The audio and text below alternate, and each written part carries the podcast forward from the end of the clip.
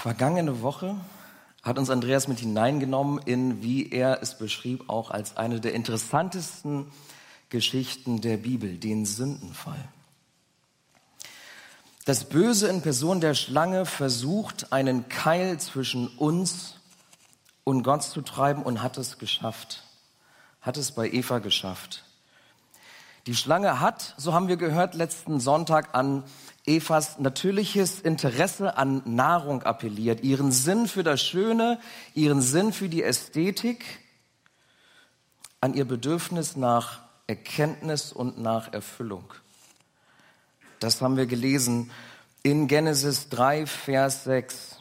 Und die Frau sah, dass von dem Baum gut zu essen wäre und dass er eine Lust für die Augen wäre und verlockend, weil er klug machte. Und sie nahm von seiner Frucht und aß und gab ihrem Mann, der bei ihr war, und auch davon, auch davon, und er aß. Das haben wir gelesen. Eva sieht diesen Baum, von dem sie nicht essen sollten, und sie sieht, wie schön er ist, und sie greift zu, und sie reicht auch Adam.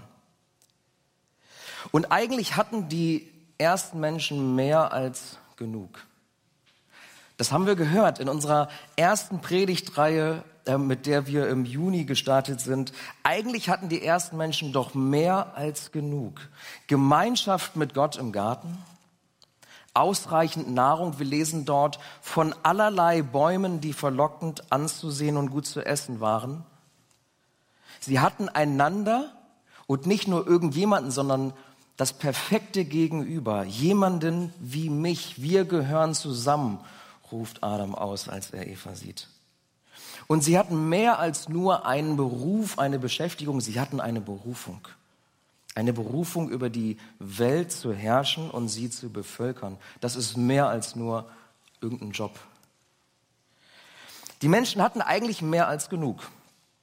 Und trotzdem fällt Eva auf die Schlange rein, die ihr sagte, genug ist noch nicht genug dass es in der Unabhängigkeit von Gott irgendwie noch mehr gibt, hat sie ihr gesagt. Dass Gott doch nicht so vertrauenswürdig ist und dass Gott ihnen etwas vorenthalten möchte. Und dass es keine Konsequenzen haben würde, wenn sie sich einfach nehmen, was er ihnen angeblich vorenthält. Aber das mit den keinen Konsequenzen, das stimmt ja nicht. Das wissen wir.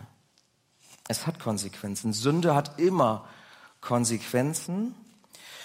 Und die ersten Menschen, sie hatten die Wahl. Sie hatten noch die Wahl, Gott vertrauen und auf ihn hören oder sich über sein Wort hinwegzusetzen.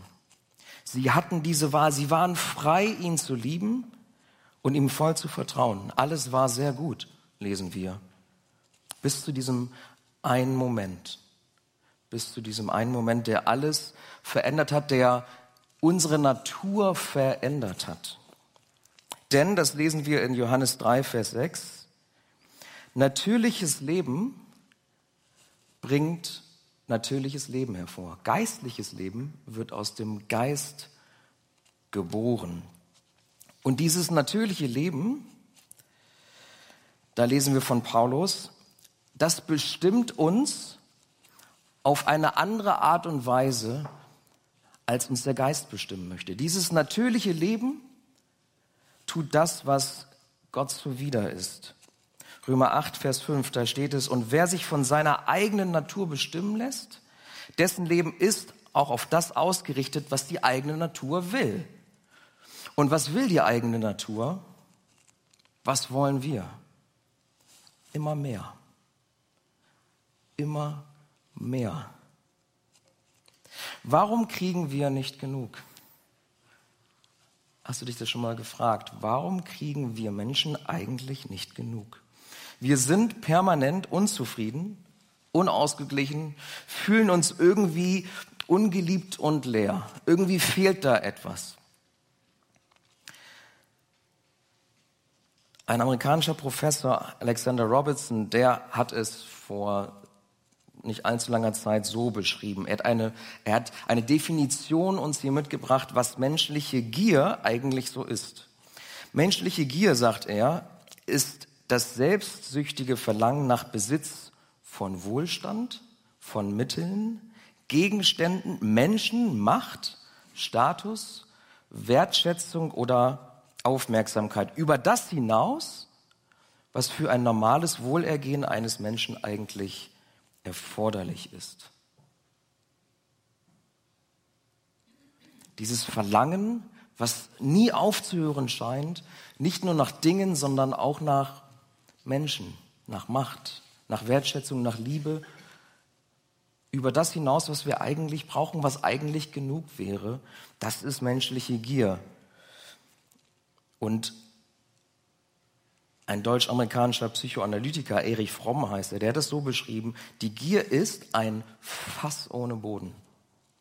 Ein Fass ohne Boden. Er schreibt weiter, der Mensch erschöpft sich in einem endlosen Bemühen, sein Bedürfnis zu befriedigen und erreicht doch nie eine Befriedigung. Er ist voll von brennendem Neid, dass jemand mehr haben könnte als er. Ein Fass ohne Boden ist unsere menschliche Gier. Und so ähnlich hat es auch der Lesungstext beschrieben, den wir gerade gehört haben. Da heißt es in Prediger 5, Vers 9, wer Geld liebt, wird vom Geld niemals satt. Wird niemals satt. Oder wie es auch in der Hoffnung für alle Übersetzungen heißt, wir bekommen nie genug, steht dort. Wir bekommen nie genug. Prediger 5, Vers 9. Und dieses, dieses, wir bekommen nie genug, es ist Teil dieses natürlichen Menschen, das haben wir in Johannes 3, Vers 6 gehört, des Menschen nach dem Sündenfall. Und woher kommt diese Gier? Woher kommt, woher kommt dieses immer mehr haben wollen? Und da sagt eine Studie, dass direkt, es, die Gier ist das direkte Resultat von Unzufriedenheit und Leere. Von Unzufriedenheit und Leere. Und diese Unzufriedenheit und Leere zu füllen, um das zu tun, bemüht sich der gierige Mensch um mehr, häufig auf Kosten der Glückseligkeit anderer Menschen. Diese Studie geht sogar noch weiter und sagt, Gier, dieses Verhalten und dieses Verlangen, diese Unzufriedenheit und Leere, die wir verspüren und das, was wir tun, um sie zu bekommen, ist hauptverantwortlich für das menschliche Leid auf dieser Welt. Gier führt zu starkem Übergewicht, Sammelwut, Sucht, kaputten Beziehungen, häuslicher Gewalt, Diebstahl, Mord, Inzest, Vergewaltigung und anderen Straftaten. Heißt es in dieser Studie. Und wenn ihr diese Auflistung hört, dann kommt euch das vielleicht bekannt vor. Diese Auflistung. Die finden wir auch in Matthäus 15, Vers 18 bis 19. Dort steht, was aus dem Mund herauskommt, das kommt aus dem Herzen und diese Dinge sind es, die den Menschen unrein machen. Denn aus dem Herzen kommen böse Gedanken, Mord, Ehebruch, Unzucht, Diebstahl, falsche Aussagen und Verleumdungen. Das klingt, diese Aufzählung klingt eigentlich wie das, was wir gerade gehört haben, oder? Das klingt wie das, was Wissenschaftler feststellen, was Resultat von Gier ist. Und die Bibel sagt, es kommt aus dem Herzen. Es kommt aus dem Herzen. Unser natürlicher Mensch bringt das hervor und unser Herz, wir haben ein Herzproblem. Wir haben ein Herzproblem. Warum bekommen wir nicht genug? Weil wir ein Herzproblem haben und weil wir uns sehnen danach, diese Leere und Unzufriedenheit zu füllen. Wir sehen uns nach Fülle und Frieden. Das ist das, wonach sich unser Herz eigentlich sehnt. Die letzte Studie, die ich euch mitbringen möchte heute Morgen, ist die größte europäische Befragung, ähm, die äh, Langzeitstudie, ähm, befragt seit über 30 Jahren 85.000 Deutsche. Was macht eigentlich zufrieden? Eine interessante Frage. Ne? Wo, wonach sehen wir uns denn eigentlich? Mal ganz menschlich gefragt. Der Soziologe Martin Schröder hat das gemacht, über 600.000 Befragungen ausgewertet. Was macht uns eigentlich zufrieden? Und eine Zeitung hat das genommen und hat daraus elf Lebensratschläge gemacht. Und die lese ich euch mal verkürzt vor. Elf Lebensratschläge, was uns denn so zufrieden machen soll. Erstens, Kinder spielen für Lebenszufriedenheit nicht so eine große Rolle. Wenn du sie trotzdem bekommen möchtest, dann mit Mitte 30. Zweitens, nichts macht Menschen zufriedener, als mit anderen Menschen zusammen zu sein. Aber mehr als fünf Freunde solltest du nicht haben. Drittens, zu wenig Schlaf ist auch der größte Zufriedenheitskiller. Sieben bis acht Stunden Schlaf solltest du dir gönnen, aber dann auch raus aus den Federn. Viertens, wer wöchentlich einen Sekt oder einen Wein trinkt, ist auch zufriedener.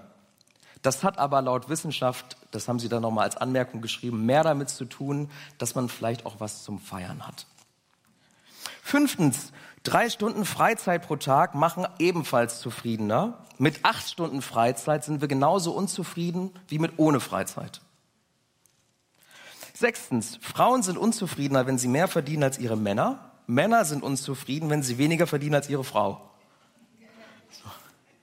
Und Männer sind zufriedener, je länger sie arbeiten. Bis maximal 50 Stunden die Woche. Dann hört es auf. Bei Frauen spielt das keine Rolle. Siebtens, wenn wir uns zu viele Sorgen machen, sind wir auch unzufriedener. Ähm, dabei macht es übrigens nichts aus, ob du jetzt im Lotto gewinnst oder einen Schicksalsschlag erlebst. Nichts prägt unsere Zufriedenheit nachhaltig. Wir erholen uns von allem und gewöhnen uns an alles. Achtens, wenn dein Leben deinen Vorstellungen entspricht und du ein Gefühl von Kontrolle hast, dann bist du zufriedener. Egal ob arm oder reich, Single oder verheiratet. Neuntens, gesunde Ernährung macht zufriedener und das wird vielleicht einige freuen, zufriedener auch als Sport zu treiben. Also lieber gesund ernähren, Sport, nicht so entscheidend für die Zufriedenheit. Zehntens, sei nicht zu erfolgreich und versuch nicht besser zu sein als andere. Dauerhaft in Konkurrenz zu leben macht unzufrieden weil immer jemand mehr Lohn hat, ein größeres Auto hat. Deswegen sei nicht zu erfolgreich. Und elftens heißt es hier als Lebenstipp, ähm, baue deine Zufriedenheit auf mehrere Säulen auf und achte auf eine Abwechslung. So, elf Lebenstipps. Größte europäische Langzeitstudie, wie wir zufrieden sein können. Und sagen wir mal ehrlich, ähm, interessant, ne, dass man erst 30 Jahre Studie durchführen muss. Wenn, wir, wenn ihr eben zugehört habt, was Jens uns vorgelesen hat im Prediger 5, 9, Vers 19, klingt das ja nicht viel anders, was die Bibel dort sagt. Das klingt gar nicht so viel anders. Ähm, wenn sie sagt, sei doch froh mit dem, was du hast, esse und trinke und erfreue dich deines Lebens Sei dankbar für das, was du bekommst, was Gott dir schenkt. Und so könnte ich jetzt eigentlich auch diese Lebenstipps nehmen und Prediger 5, 9, Vers 9 bis 19 nehmen und daraus äh, jetzt ein paar Ratschläge geben und die Predigt beschließen.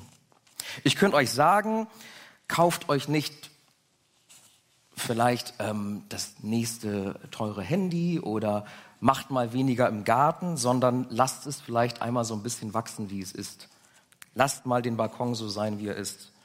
Ich könnte euch sagen, Mensch, ähm, häuft keine Reichtümer an. Ich könnte euch sagen, arbeitet nicht so viel, brüstet euch nicht damit, dass ihr so viel geschafft und getan habt, vielleicht auch hier in der Gemeinde. Ich könnte euch sagen, schlaft mehr, ja, könnte ich euch als Tipp geben.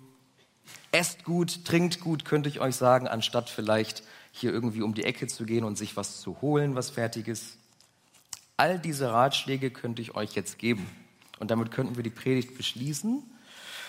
Aber wahrscheinlich hättest, würdest du dann sagen, ich habe mir beim Thema, was uns eigentlich genug ist, wie wir zufrieden sein können, irgendwie ein bisschen mehr erhofft als so ein paar Tipps aus einer ähm, Umfrage. Und auch der Prediger belässt es ja nicht dort. Der Prediger endet, Prediger 5, Vers 19 endet damit, dass er sagt, unser Herz soll von Gott gefüllt sein. Er gibt all diese Tipps, die wir hier auch gehört haben, die mehrere tausend Jahre später ähm, bestätigen, was die Bibel eh schon wusste. Und sagt am Ende aber, unser Herz muss gefüllt sein von Gott. Unser Herz muss von ihm gefüllt sein. Und wer weiterliest in der Bibel weiß, dieses Herzproblem, unser Herz füllen zu lassen vom Gott, es braucht noch mehr als nur, dass wir ab und zu mal unser Herz wieder neu kalibrieren. Es braucht noch ein bisschen mehr als das. Denn das Herzproblem, von dem Matthäus 15 spricht, es ist inoperabel. Die Füllung reicht nicht. Wir brauchen ein anderes Herz, heißt es dort. Wir brauchen einen neuen Geist, heißt es dort. Also ein bisschen diese Lebenstipps zu nehmen, Prediger 5 zu nehmen und zu sagen, okay, dann esse ich jetzt gesünder, dann schlafe ich jetzt mehr, dann bin ich dankbarer Gott vielleicht für das, was ich habe. So ein bisschen das Herz, ich sag mal, neu zu konfigurieren, neu einzustellen, das reicht nicht. Das reicht nicht. Unser Herzproblem ist inoperabel. Es braucht ein anderes Herz und einen neuen Geist, sagt Gott. Und das verheißt er uns.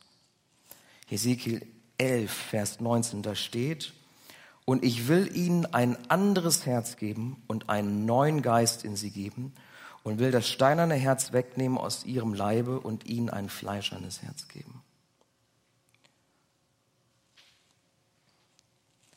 Gott möchte uns ein anderes Herz geben, einen neuen Geist geben.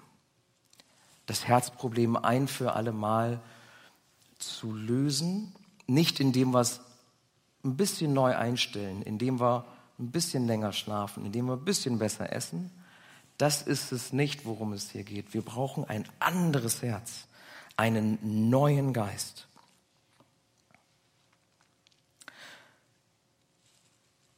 Hast du dich mal gefragt, wann du wahrscheinlich am zufriedensten gewesen bist in deinem Leben? Denk mal einen Moment drüber nach. Wann denkst du, warst du am zufriedensten in deinem Leben?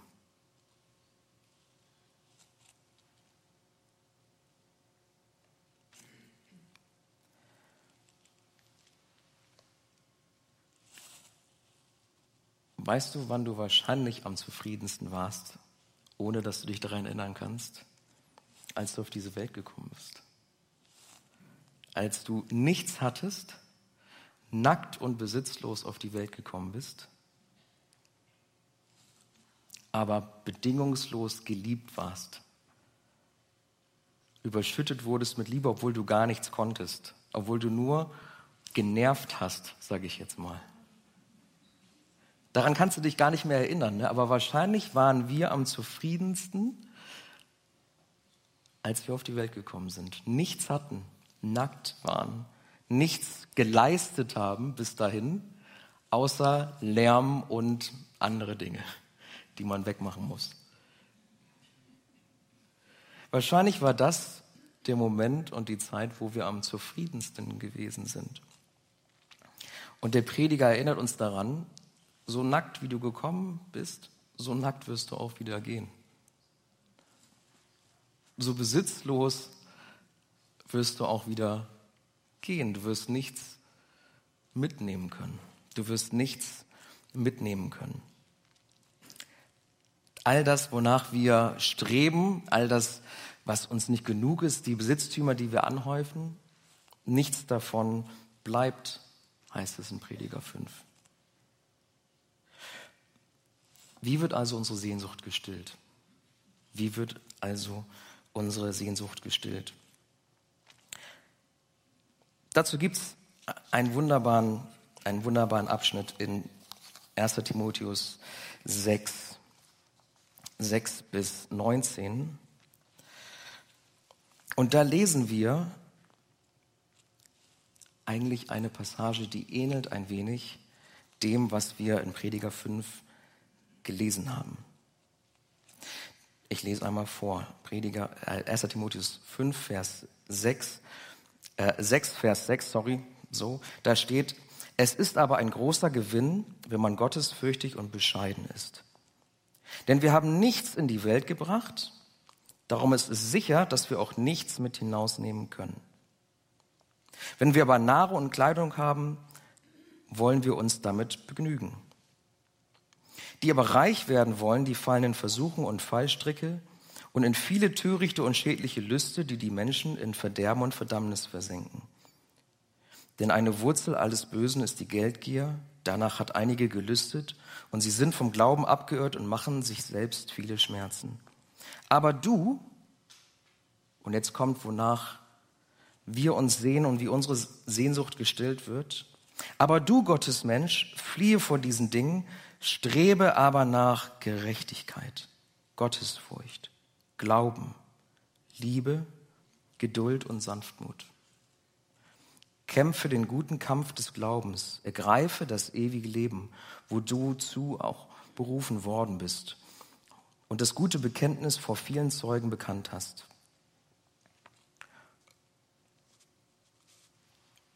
Und dann geht es weiter in Vers 17. Den Reichen in dieser Welt gebiete, nicht hochmütig zu sein und ihre Hoffnung nicht auf ungewissen Reichtum, sondern auf den lebendigen Gott zu setzen, der uns alles reichlich zum Genuss gibt. Sondern Gutes zu tun, reich zu werden an guten Werken, freigebig und großzügig zu sein, um sich selbst Schätze zu sammeln als eine gute Grundlage für die Zukunft, damit sie, damit wir das ewige Leben erlangen. Wie wird unsere Sehnsucht gestillt? Und ich habe dir drei Dinge mitgebracht, wie unsere Sehnsucht gestillt wird, wie wir genug haben können, wie wir nicht mehr leer und unzufrieden sind, sondern gefüllt und voller Frieden. Und das Erste ist, was wir von Paulus hier lernen in 1 Timotheus 6, Vers 11 ist, er sagt uns, halte dich von den Dingen fern, die dich besitzen möchten. Dort steht in Vers 11, du aber gehörst Gott und stehst in seinem Dienst. Alte Dinge, halte Dinge daher von, halte dich daher, sorry, von all diesen Dingen fern, von all diesen Besitztümern, von all diesen Dingen, die wir meinen zu brauchen. Halte dich davon fern. Und es bleibt nicht dabei, dass er sagt, tu das nicht, tu das nicht, tu das nicht, sondern er sagt, setze dir göttliche Ziele. Setze dir göttliche Ziele und jag ihnen nach. Wir Christen neigen ja dazu, sehr schnell in Verboten zu denken, zu denken, wenn ich glücklich sein will, dann muss ich einfach die und die Dinge nicht tun. Dann muss ich mich einschränken. Dann muss ich mich selbst zum Glück zwingen. Aber darum geht es nicht, sondern Paulus sagt, wir müssen uns göttliche Ziele setzen. Unser Leben einfach anders ausrichten. Weg von den Dingen, denen wir hinterherjagen, hin zu den Dingen, die Gott für uns vorgesehen hat. Denn er sagt, dein Ziel, unser Ziel sollte etwas anderes sein. Ein Leben, das erfüllt ist von Gerechtigkeit, Ehrfurcht vor Gott, Glauben, Lieben, Liebe, Standhaftigkeit und Freundlichkeit. Dein Ziel soll etwas anderes sein. Ein Leben, das erfüllt ist von Gerechtigkeit, Ehrfurcht vor Gott, Glauben, Liebe, Standhaftigkeit und Freundlichkeit eine Ausrichtung weg von den Dingen, die wir festhalten wollen, die uns aber besitzen möchten, hin zu göttlichen Zielen. Denn was passiert, wenn wir Glauben nachjagen zum Beispiel? Wenn wir das ernst nehmen und sagen, wir jagen der Ehrfurcht vor Gott nach, wir jagen der Liebe Gottes nach, was passiert dann?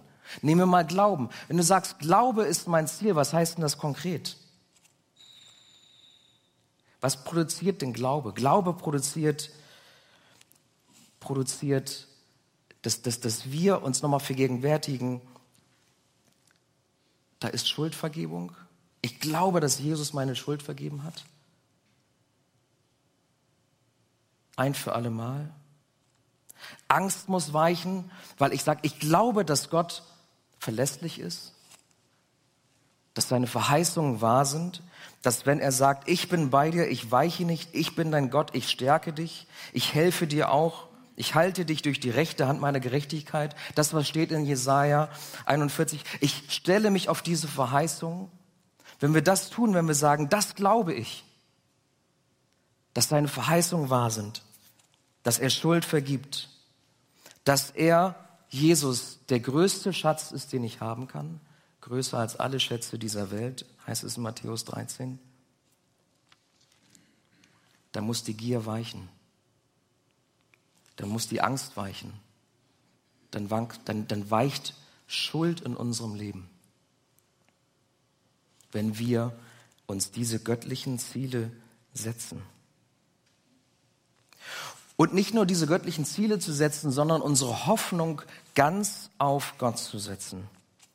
Das ist das, was steht im Vers 17. Schärfe denen, die es in dieser Welt zu Reichtum gebracht haben, ein, nicht überheblich zu sein und ihre Hoffnung nicht auf etwas so Unbeständiges wie den Reichtum zu setzen.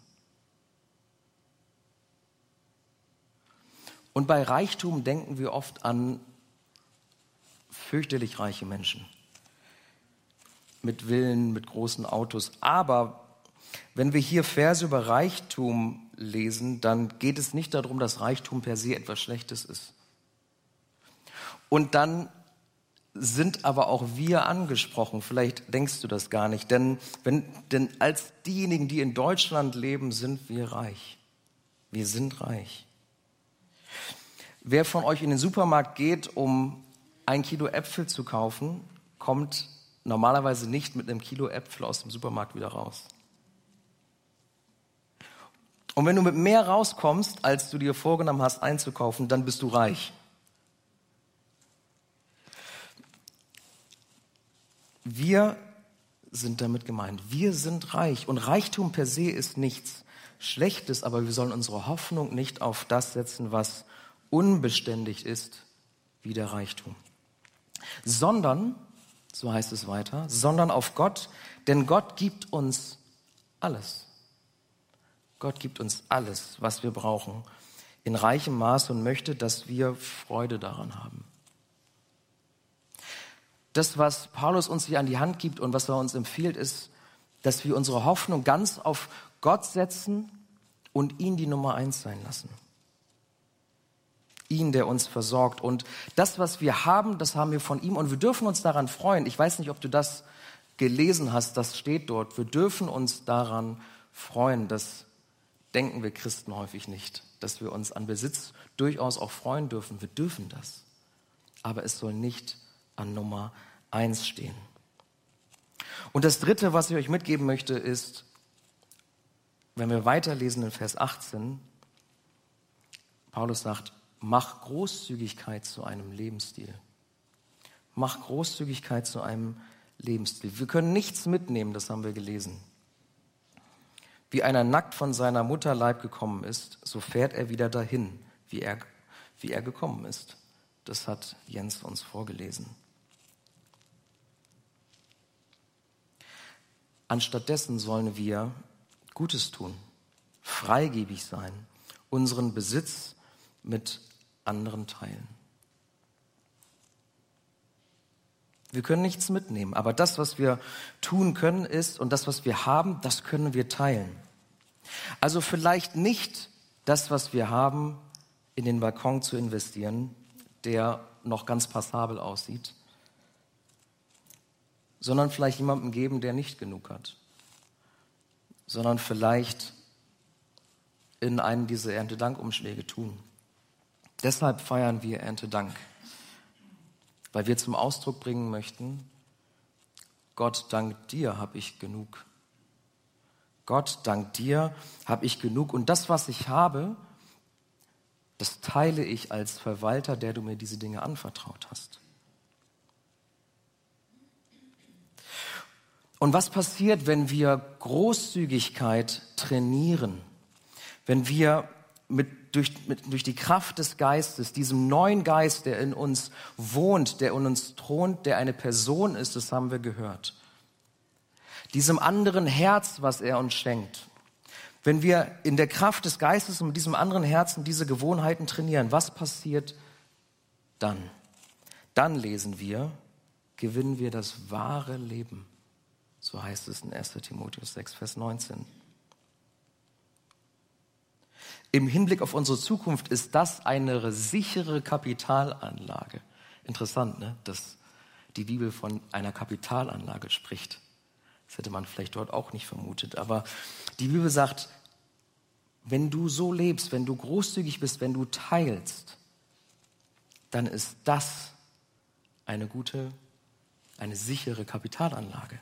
Und du gewinnst das wahre Leben. Ein Leben, das teilt, und Spuren im Leben anderer hinterlässt und uns sogar überlebt. Wir können nichts mitnehmen. Aber das, was du teilst, das, was du in andere hinein investierst, das hinterlässt Spuren für die Ewigkeit. Das hinterlässt Spuren für die Ewigkeit. Und wer schon mal auf einer Beerdigung war, der weiß das. Der Wert eines Lebens, wenn man, es, wenn man dem dann bedenkt, bemisst sich nicht an dem, was wir angehäuft haben, sondern an dem, was wir gegeben haben.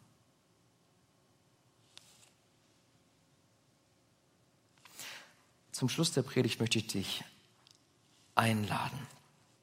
Ich möchte dich einladen, rauszukommen aus vielleicht einem Hamsterrad oder einem kontinuierlichen Streben nach mehr dem Wunsch, mehr haben zu wollen, dort auszusteigen. Ich möchte dich einladen, zu Jesus zu kommen und dir ein anderes Herz schenken zu lassen und einen neuen Geist. Dich nicht von dem natürlichen Menschen, von dem natürlichen Leben, so sind wir geboren, das ist die Konsequenz des Sündenfalls, dass wir nicht nach unserer eigenen Natur leben, sondern uns vom Geist regieren lassen. Und wenn dich irdische Ziele immer wieder zurückdrängen in dieses Hamsterrad, in diesen Wettlauf, dann lade ich dich ein, setze dir göttliche Ziele. Setze dir göttliche Ziele. Ehrfurcht vor Gott, Glauben. Glauben an die Verheißungen Gottes, dass er genug hat dass das, was er sagt, wahr ist, dass er es wahr macht, dass Schuld vergeben ist am Kreuz. Glauben als Ziel dir zu setzen. Und wenn du deine Hoffnung vielleicht jetzt noch in Besitztümer gesetzt hast oder in vielleicht Personen, dass du sagst, ohne meine Frau, ohne meinen Mann, ohne meinen guten Freund kann ich eigentlich nicht leben, vielleicht sogar auch in andere Sicherheiten gesetzt hast, dann lade ich dich ein. Hinten im kleinen Saal haben wir ein Kreuz aufgestellt. Und dort kannst du Dinge aufschreiben, die dich besitzen möchten, die du noch nicht hast loslassen können. Dort sind auch nachher zwei Beter, mit denen du beten kannst und wo du sie einladen kannst, in dein Leben hineinzuhorchen und ihnen sagen kannst, da gibt es Dinge, da gibt es Menschen, die wollen mich besitzen und ich möchte sie loswerden. Ich möchte mir göttliche Ziele setzen und ihnen nachjagen. Und zu guter Letzt, wenn du Großzügigkeit zu einem Lebensstil machen möchtest, dann lade ich dich ein, wende dich Menschen zu. Teile und gebe von dem, was du hast. Und vielleicht denkst du, ich habe ja nicht viel. Du hast mehr als genug die, die wir hier leben, wir haben mehr als genug. Teile und gebe. Gerne auch zu Erntedank.